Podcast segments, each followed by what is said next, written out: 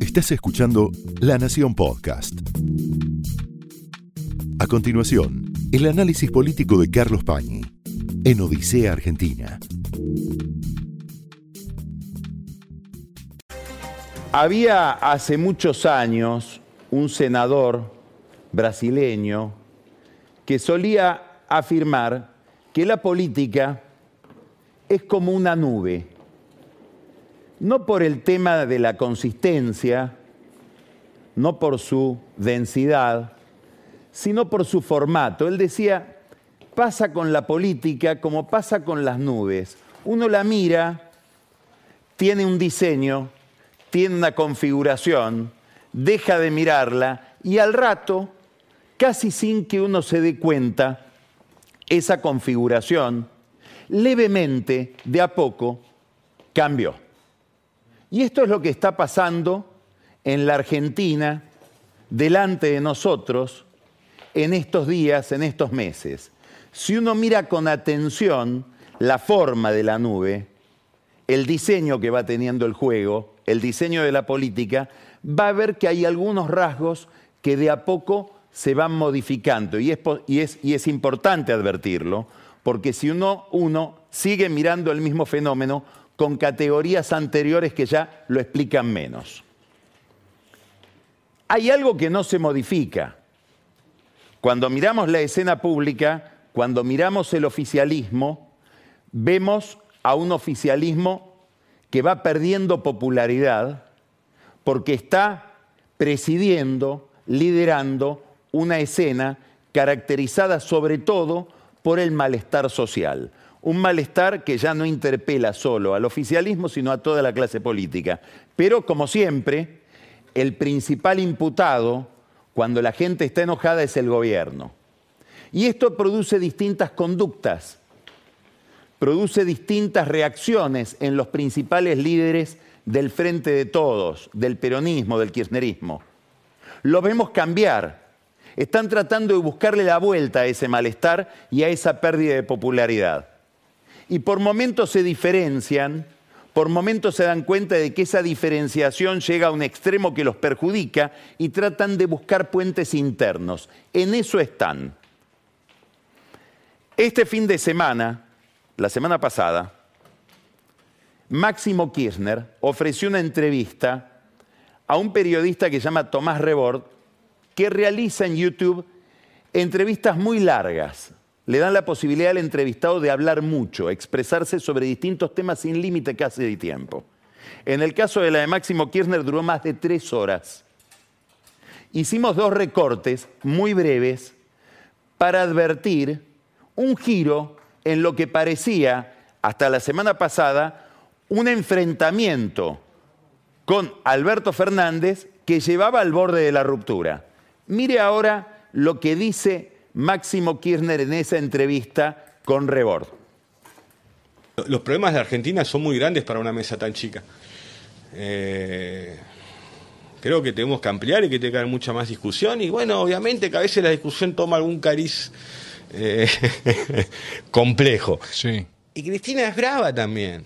Y encima, mira, imagínate para algunos hombres, ¿no? Se ponen muy inestables por ahí, ¿no? Eh, ante eso.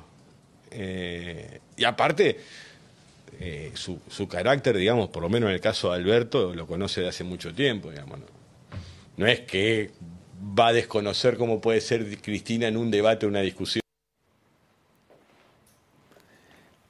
Cristina es brava, está describiendo a su madre y los temas de relación con Alberto Fernández. Dice que no venga a enterarse ahora de cómo es mi mamá.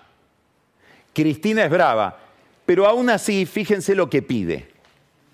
No, mira, con que esté, que esté Cristina, que esté, que esté, que esté Massa, que esté Daer, que esté Pérsico, que esté Guado. No, no, no necesario, ni, ni quiero estar pero creo que tiene que haber un lugar donde tienen que debatir las cosas. Yo en este momento prefiero ayudar desde un lugar que es eh, hablar con todos los compañeros y compañeras que pueda, con la gente, ver qué leyes podemos diseñar, cómo están las cuestiones de gestión, recorrer, estar. No, no, no, no, no tengo ganas. Ya pasó eso y creo que hay, que hay gente que lo puede en este caso, en este, en esta coyuntura, hacer eh, mucho mejor que, que uno. está diciendo algo que en realidad, si uno mira, sigue sistemáticamente la argumentación oficial, viene pidiendo el kirchnerismo, Alberto Fernández, desde hace tiempo, déjanos cogobernar, arma una mesa donde se pueda discutir la política oficial, la política de gobierno. Están en un brete. ¿Por qué? Porque la identificación, que sería formar esa mesa, de la que curiosamente Máximo Kirchner se excluye, pero incluye a gente inesperada para lo que serían sus afinidades y rechazos, Pérsico del movimiento Evita, que se llevan pésimo con la cámpora, Daer de la CGT convencional, digamos, los gobernadores, que no todos están alineados con Cristina Kirchner, muchos les gustaría un Alberto más fortalecido para tomar cierta independencia del kirchnerismo. Esa mesa yo puedo no estar, dice. Yo puedo estar ausente. Prefiero hablar con la gente. Eso llevaría a una identificación que en algún punto contamina. La alternativa es lo que veíamos en los discursos anteriores a este planteo de Máximo Kirchner. Diferenciación. Ahora la diferenciación es una forma autodestructiva de resolver el problema que no tiene mucha solución, que es el problema de gente enojada, de un malestar social creciente y de una fuga de votos de aquellos a los cuales el kirchnerismo se siente destinado a representar. Dice, tendrían que hablar básicamente Cristina Kirchner y Alberto Fernández. Ahora, hay algunas curiosidades, por ejemplo, de este viaje que realiza Alberto Fernández a una cumbre de la paz en París y después sigue el viaje hacia Indonesia, donde en Bali se está realizando la cumbre del G20. Si uno hace la cuenta de las veces que Alberto Fernández se vio con Macron este año, se vio más veces con el presidente de Francia que con la vicepresidenta de la Argentina. Es decir, lo vio más veces Alberto Fernández, Emmanuel Macron, que Cristina Kirchner.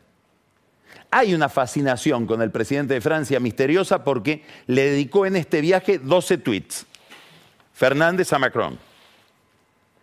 Respuesta cero, es decir, van 12 a 0 llegó a Bali y después de verlo cuatro días en París, vuelve a comer con él.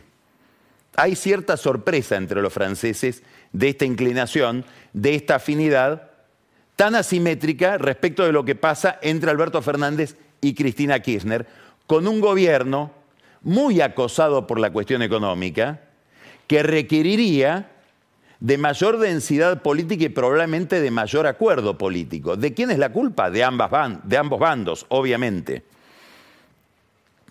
¿Cuál es el problema de fondo? El problema de fondo lo vamos a ver ahora en un par de gráficos que nos pintan el panorama sociolaboral de la Argentina algo que mortifica, como decíamos recién, muchísimo al kirchnerismo, porque el kirchnerismo puede estar diseñado para que se le levanten en contra los mercados, pero no para que se le levanten en contra los sectores populares, porque sienten que en términos sociales el gobierno no da respuesta. Mire este gráfico, es un gráfico de Fernando Marul, un economista que como ustedes saben consultamos muy seguido. ¿Qué es esto? Acá tenemos una línea azul intensa y una línea celeste. Esta línea azul intensa es el empleo privado, asalariado. Fíjense cómo cae desde agosto, octubre del 17, 18, se derrumba, llega a un piso, esto es la cuarentena, la pandemia, una gran destrucción. Cuidado con esto, esto es, clave para el clima político, el clima emocional que se vive en la Argentina y una recuperación. Una recuperación del empleo hasta niveles que todavía no son los anteriores a la crisis del 18. Cuidado, ¿eh? digamos, desde abril del 18 hasta ahora estamos en una misma crisis. Que no nos confunda el cambio de gobierno que no nos confunda la polarización. El problema sigue estando ahí. Alta inflación, problemas de estancamiento y actividad, problemas con el tipo de cambio, un gasto público disparado, difícil de financiar, problemas de deuda. Todo esto viene desde abril del 18, lo estamos padeciendo hace más de cuatro años. Todavía no volvió el empleo a los niveles anteriores a esa crisis. CIR se recuperó respecto de la pandemia. Este es el empleo. Ahora esto es el salario, el celeste. Y mire cómo está el salario real en la Argentina, es decir, el salario medido en relación con la inflación. Bueno, es una caída que viene desde abril del 17 y que no se recupera y sigue cayendo. Esto, por supuesto, es determinante de la percepción que tiene la gente del gobierno, es determinante del estado de ánimo y es determinante del triunfo o el fracaso electoral de una fuerza política que está gobernando. Ahora vamos a mirar otro gráfico de la consultora Empiria que nos va a mostrar mejor qué pasa con esta línea, qué pasa con el empleo. Es este. Y esto es revelador. Esta es la Argentina de hoy y de hace mucho tiempo. Esta línea es la línea del empleo informal en negro y de los monotributistas. Y esta es la línea del trabajo asalariado privado, que no se mueve. No hay creación, más bien hay destrucción. Mire esto, 2020, la pandemia, destrucción del estancamiento y destrucción, eventualmente destrucción del salario, del, empleo asalariado privado, es el empleo formal, el empleo del convenio de trabajo. Y una caída durante la pandemia y una recuperación del trabajo o del monotributista, el cuentapropista, o el trabajo informal, que es lo que más crece en la Argentina. Bueno, es obvio que haya malestar social.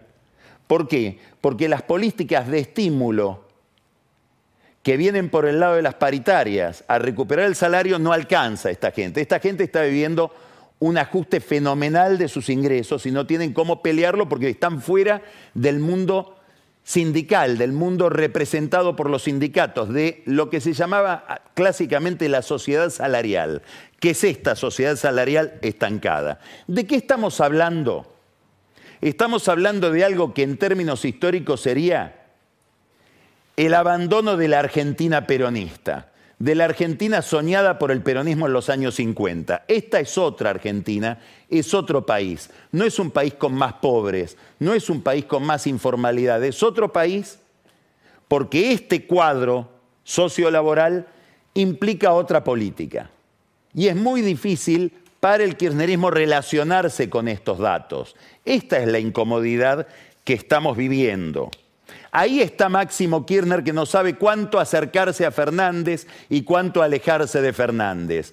Cómo interpretar esto y cómo, sobre todo, y lo mismo le pasa a Cristina Kirchner, explicárselo a los propios, que empiezan a dejar de votar. ¿Se van a la abstención?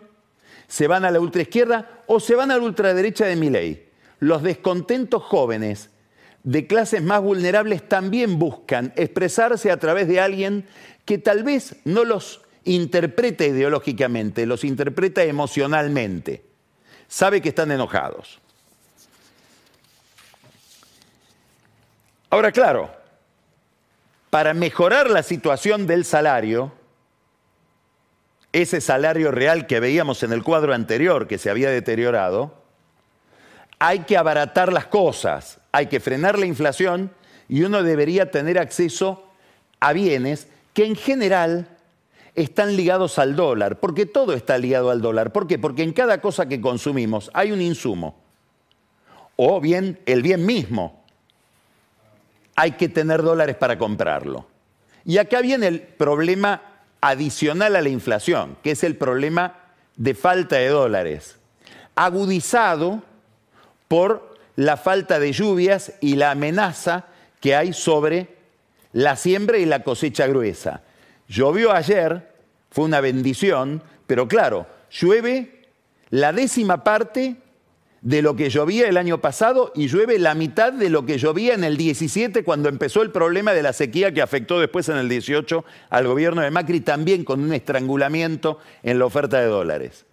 Entonces hay como una especie de infierno astral, de tormenta perfecta, donde la naturaleza, la meteorología, tal vez el cambio climático conspira contra las necesidades eh, macroeconómicas del gobierno porque ya hay pocos dólares y podría haber menos dólares. Y eso afecta dramáticamente el salario, sobre todo si se llega a una devaluación brusca. Uno podría decir, bueno, el gobierno está trabajando para los mercados, no está trabajando para ese público al que me estoy refiriendo. El gobierno podría decir, Alberto Fernández, Massa, que está realizando un ajuste importante. Massa está haciendo el ajuste de lo que podríamos llamar la expansión del primer semestre de Martín Guzmán, que se le señaló el Fondo Monetario Internacional. Le dijo, te expandiste tanto que tenés que hacer una reducción del gasto de siete puntos por encima de la inflación. Hoy el gasto está subiendo menos que la inflación y la tasa de interés está subiendo, sin que sea todo lo positiva que tiene que hacer. Eso es un ajuste monetario fiscal que está llevando adelante Massa el, gobierno podría abrazarse a esas banderas y decir estamos realizando un sacrificio, los convocamos a un sacrificio para normalizar la economía. No lo hacen por miedo a Cristina Kirchner y por miedo a Máximo Kirchner. Entonces, los pobres están enojados y los representantes de la inversión también. Hubo una visita la semana pasada que curiosamente pasó inadvertida es la visita de Jamie Dimon. Es probablemente el banquero más importante del planeta, chairman de JP Morgan, el banco de inversión más importante del mundo. Estuvo en Buenos Aires. Un dato interesante, no vio a ningún funcionario oficial. No lo invitaron o no le interesó. Estuvo con un par de empresarios acá en Buenos Aires, almorzando empresarios de primer nivel. Quiso encontrarse con más empresarios, sobre todo el sector tecnológico, y para encontrarlos tuvo que viajar a Montevideo, a, Punta del Este, a Uruguay. Y ahí sí hubo una reunión con varios empresarios argentinos, insisto, sobre todo de la economía digital. Y se produjo un intercambio interesantísimo, porque les dijo, ¿qué hacen ustedes acá? Y bueno, estamos acá porque no nos dejan estar allá por las reglas que son fluctuantes, una carga impositiva que no soportamos, falta de seguridad jurídica, y Daimon no se dejó convencer. Le dijo, sí, de estas mismas cosas me pasan a mí en Estados Unidos, o se creen que me la hacen fácil, pero hay que estar ahí peleando. Es un mensaje inesperado del principal banquero del planeta a un sector de la burguesía argentina a un sector importante del empresariado argentino. Pasó entonces la visita de Daimon con dos rarezas. No vio a nadie del poder oficial, del Estado, pero también le costó en Buenos Aires encontrar gente del poder económico. Todo este panorama que hace que el gobierno no esté bien con el mercado y tampoco esté bien con los sectores populares y va atravesando un desfiladero cada vez más pequeño, cada vez más angosto, en el que se siente cada vez más incómodo, nos pone en presencia de este otro fenómeno que miramos cíclicamente nosotros, porque es muy revelador. Esto es lo que mira la política, esto es lo que mira Cristina Kirchner, esto es lo que mira Alberto Fernández, que es este cuadro de Marul, que nos muestra, usted ya debe estar cansado de verlo, el salario real y el resultado electoral presumible del oficialismo. Esto es la curva del salario real. Vamos a poner 2011, miren lo que era la subida del salario real 2011. Cristina saca 54% de los votos. La edad de oro, la edad de oro. Acá tenemos el salario real del, del 16 al 17 es cierto, dólar atrasado, había muchos dólares como para atrasar el dólar. Macri saca 42%. Acá tenemos el 40% de Macri con esta caída Y acá tenemos el resultado de la elección del año pasado del oficialismo, 34%, y si se siguiera esta relación entre salario y resultado electoral y hoy fueran las elecciones, el kirchnerismo sacaría 27% de los votos. Bueno, es obvio que si miran esto van a estar nerviosos y es obvio que Cristina Kirchner, que se siente la heroína de la distribución del ingreso en todos los discursos, vamos a ver qué dice ahora el 17 de noviembre, ahora esta semana va a hacer un acto como única oradora en La Plata, ¿qué dice de este panorama que estamos reflejando, que estamos retratando con estos gráficos? Claro, todo esto desata tensiones dentro del oficialismo, desata tensiones en la política, y ahora aparece una a la que se va a referir después Daniel Vilota con detalle. Es una historia escabrosa, compleja, resbaladiza, con mucha mala intención detrás, denuncias que no se entienden bien hasta dónde, cuánto hay de cierto y cuánto hay de operación en la denuncia o de manipulación de la denuncia. Pero lo cierto es que tenemos un mapa del país con un centro político, su centro de gravedad, el campo de batalla, que es el conurbano bonaerense.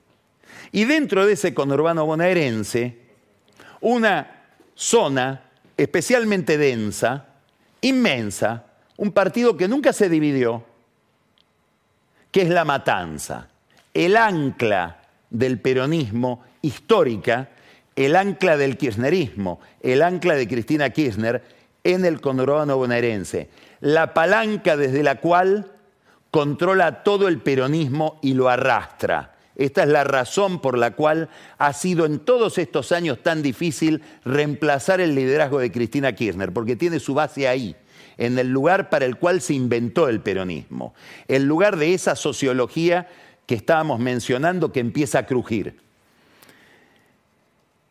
Ahí en La Matanza, en las últimas elecciones presidenciales, el kirchnerismo, el Frente de Todos, hizo una elección impresionante Alberto Fernández sacó 65% de los votos con Cristina Kirchner, Axel Kisilov sacó 65% de los votos y el intendente Fernando Espinosa sacó 64% de los votos. Arrasaron. Macri, creo recordar, sacó en La Matanza 23% de los votos en esas elecciones del 19. Bueno, por primera vez estalla una crisis importante en el poder de la matanza y estalla de una manera, como les decía, poco elegante, escabrosa. Vamos a ver qué pasa con el correr de los días. Toca muchos ángulos del poder, muchas aristas, que es una denuncia contra el intendente Espinosa por abuso sexual a alguien que fue por muy poco tiempo, también esto es sospechoso, su sería secretaria privada.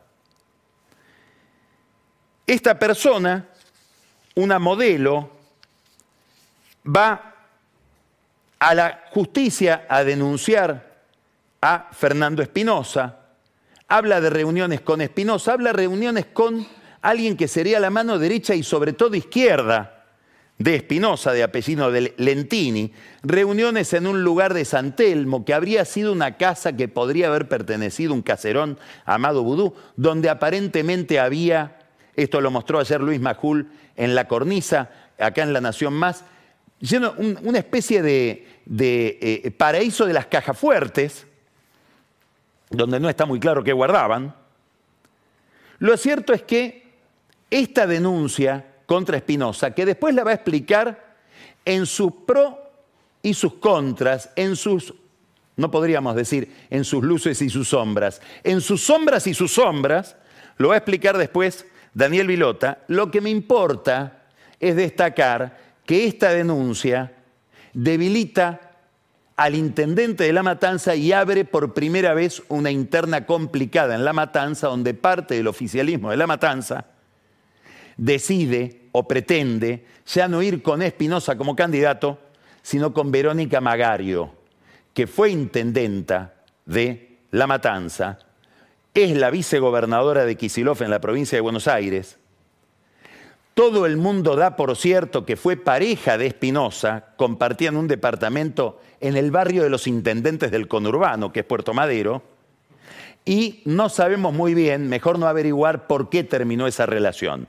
Lo cierto es que el padre de Magario está enardecido con Espinosa. El padre de Magario no es un personaje cualquiera, se llama Raúl Magario y era el tesorero de los montoneros. Ahora que decimos la palabra montoneros, Magario era el tesorero, digamos, de Firmenich, la casa de Firmenich está en La Matanza y en la casa de Firmenich vive Emilio Pérsico, uno de los convocados por Máximo Kirchner a esa mesa política que él imagina para rescatar al gobierno. Pérsico está casado con Patricia Cubría, que es candidata en contra de Espinosa. O sea que ya tenemos Espinosa, Magario, el movimiento Evita con Pérsico y Patricia Cubría dividiendo el peronismo de la matanza. La pregunta que se hace Espinosa seguramente con esta narración como telón de fondo es de dónde me vino la denuncia, de dónde viene el impulso. Todo eso lo vamos a hablar después con Vilota. A esto hay que agregar la cámpora, que tiene un dirigente en La Matanza, muy ligado a Máximo Kirchner, Facundo Tignanelli, que tampoco se lleva bien con Espinosa. ¿Qué estamos diciendo? Que hay puentes o túneles misteriosos que hacen que cuando empieza a resquebrajarse el suelo electoral, la base electoral de un movimiento político, empieza este tipo de problemas de disidencias y de fisuras. Ahora nada menos que en el corazón del conurbano, en el anclaje principal del oficialismo en la demografía de la provincia de Buenos Aires. Es un conflicto feo, con temas escabrosos, Habrá que ver después, va a haber preguntas seguramente de qué hacen los, los y las militantes de las cuestiones de género si esto se verifica. Está lleno de casos la política de este tipo de abusos ligados a lo peor del machismo. Y es un tema que termina en tribunales, de manera como nos va a contar después Daniel Vilota Escabrosa. No es el único caso. Si miramos a la oposición, pasan cosas parecidas. Hace poco tiempo, usted lo debe recordar, en una entrevista que le hizo José del Río, la pasamos acá en Odisea, la jueza Sandra Arroyo Salgado, conocida por todos porque es la ex mujer de Alberto Nisman, hizo una imputación, formuló una imputación muy grave contra el diputado presidente del bloque del PRO, Cristian Ritondo, por la vinculación de Ritondo con un abogado, Marcelo D'Angelo, que formaba parte del equipo de Ritondo en el gobierno de María Eugenia Vidal, D'Angelo, abogado, después de haber estado en el Ministerio de Seguridad, del el jefe de una banda ligada al narcotráfico, fiscal él, Claudio Scapolán. Ritondo salió a aclarar que bueno, que él no puede controlar lo que hace su amigo D'Angelo, a pesar de que fue funcionario de él, no puede controlar que después de trabajar en el Ministerio de Justicia salga a patrocinar como abogado a un fiscal que manejaba una banda de policías narcos. En aquella manifestación, Arroyo Salgado nombra a otro personaje, Marcelo Rocchetti, jefe de gabinete de Ritondo en el Ministerio de Seguridad de la provincia, jefe de seguridad de la legislatura porteña cuando la presidía, cuando estaba al frente Ritondo, cuando la manejaba Ritondo, mano derecha de Ritondo en todas las horas, abogado Rocchetti también de barras bravas, sobre todo de Boca. En aquel momento, Arroyo lo señala a Rocchetti sin explicar muy bien por qué, y habla de una recusación. ¿De dónde viene todo esto? De un personaje que se llama Uriel Pérez Jaurena. Es un jugador de fútbol que se transformó en broker, representante de ex compañeros de él, de jugadores de fútbol. Tuvo un desarrollo patrimonial espectacular, se lo vincula con fondos llegados desde México, curiosamente tiene cantidad de autos de lujo, propiedades, pero cobra, planes sociales, es decir, es beneficiario de, la, de la asistencia social del Estado. Mucha gente de muchísimo dinero cobra planes sociales porque es lo que puede manejar en blanco, todo lo demás es negro. Entonces manejan algunos puchitos en blanco que son el plan trabajar, potenciar trabajo, una AUH. Bueno, sería el caso de este representante de jugadores de fútbol, que es acusado en, un, en una causa que sigue adelante Arroyo Salgado con el fiscal Domínguez de el fiscal Federico Domínguez de, el, de la, perdón, Fernando Domínguez de la Justicia Federal de San Isidro. ¿Qué dice Roquetti? Primero dice, quiero recusarla a Salgado. ¿Por qué? Porque tiene problemas conmigo. ¿Perdón? ¿Cómo es que alguien puede recusar a un juez porque es abogado de un imputado? El problema lo tiene que tener el imputado, si no sería facilísimo. Yo me busco un abogado que tenga un problema con el juez y me libero del juez y elijo yo el juez según la calidad de mi abogado. Normalmente la jurisprudencia dice que las recusaciones son con problemas entre el juez y las partes, no entre el juez y el abogado de las partes. Pero Roquetti la recusa. Y la acusa de algo. Dice, insisto, Roquetti, mano derecha de Cristian Ritondo, ex ministro de Seguridad de la provincia de Buenos Aires, actual presidente del bloque del PRO en la Cámara de Diputados de la Nación. Dice, lo que pasa en esta acusación que le hacen a mi cliente el vendedor de jugadores de fútbol, es que se inicia con un anónimo y sugiere Roquetti que ese anónimo viene de la AFI de Macri. Y dice, porque la AFI de Macri está manejada por gente ligada al negocio del fútbol. Está hablando seguramente de Gustavo Arribas. Entonces se abre acá un signo de interrogación. Alguien tendrá que averiguar si es que la AFI de Arribas, donde en su momento se trataba de espiar al padre de Messi, por ejemplo, estaba ligada a los negocios de arriba o era utilizada por los negocios de arriba en el mundo del fútbol. Seguimos encontrando cosas en el mundo de la inteligencia del gobierno anterior muy escabrosas. Ahora ligada al negocio del fútbol. Dicho por alguien que es mano derecha de Ritondo, que debería investigar las cuestiones de la AFI porque es miembro de la, de la bicameral de seguimiento de los organismos de inteligencia en el Congreso hoy, sin ir al hecho de que Ritondo es directivo independiente. Fútbol, inteligencia y política, opacidad por donde se la mire y una causa judicial. ¿Qué es lo que pasó? Tuvo éxito Roquetti, la reemplazaron a Rosso Salgado, lo reemplazaron al fiscal Domínguez, el juez Lugones, Alberto Lugones, consejero de la magistratura a propósito de Lugones, consejero de la magistratura, camarista federal de San Martín, el lugar donde también lo fueron a beneficiar a Escapolán, habría que mirar qué pasa en la Cámara de San Martín, estuvo almorzando el jueves pasado en un privado de happening de la costanera, el juez Lugones, con otros dos consejeros de la magistratura, Diego Molea, que deja el consejo ahora, dirige todo lo que tiene que ver con los representantes universitarios en el Consejo, y el nuevo representante del PRO de la Cámara de Diputados en el Consejo, que es Álvaro González.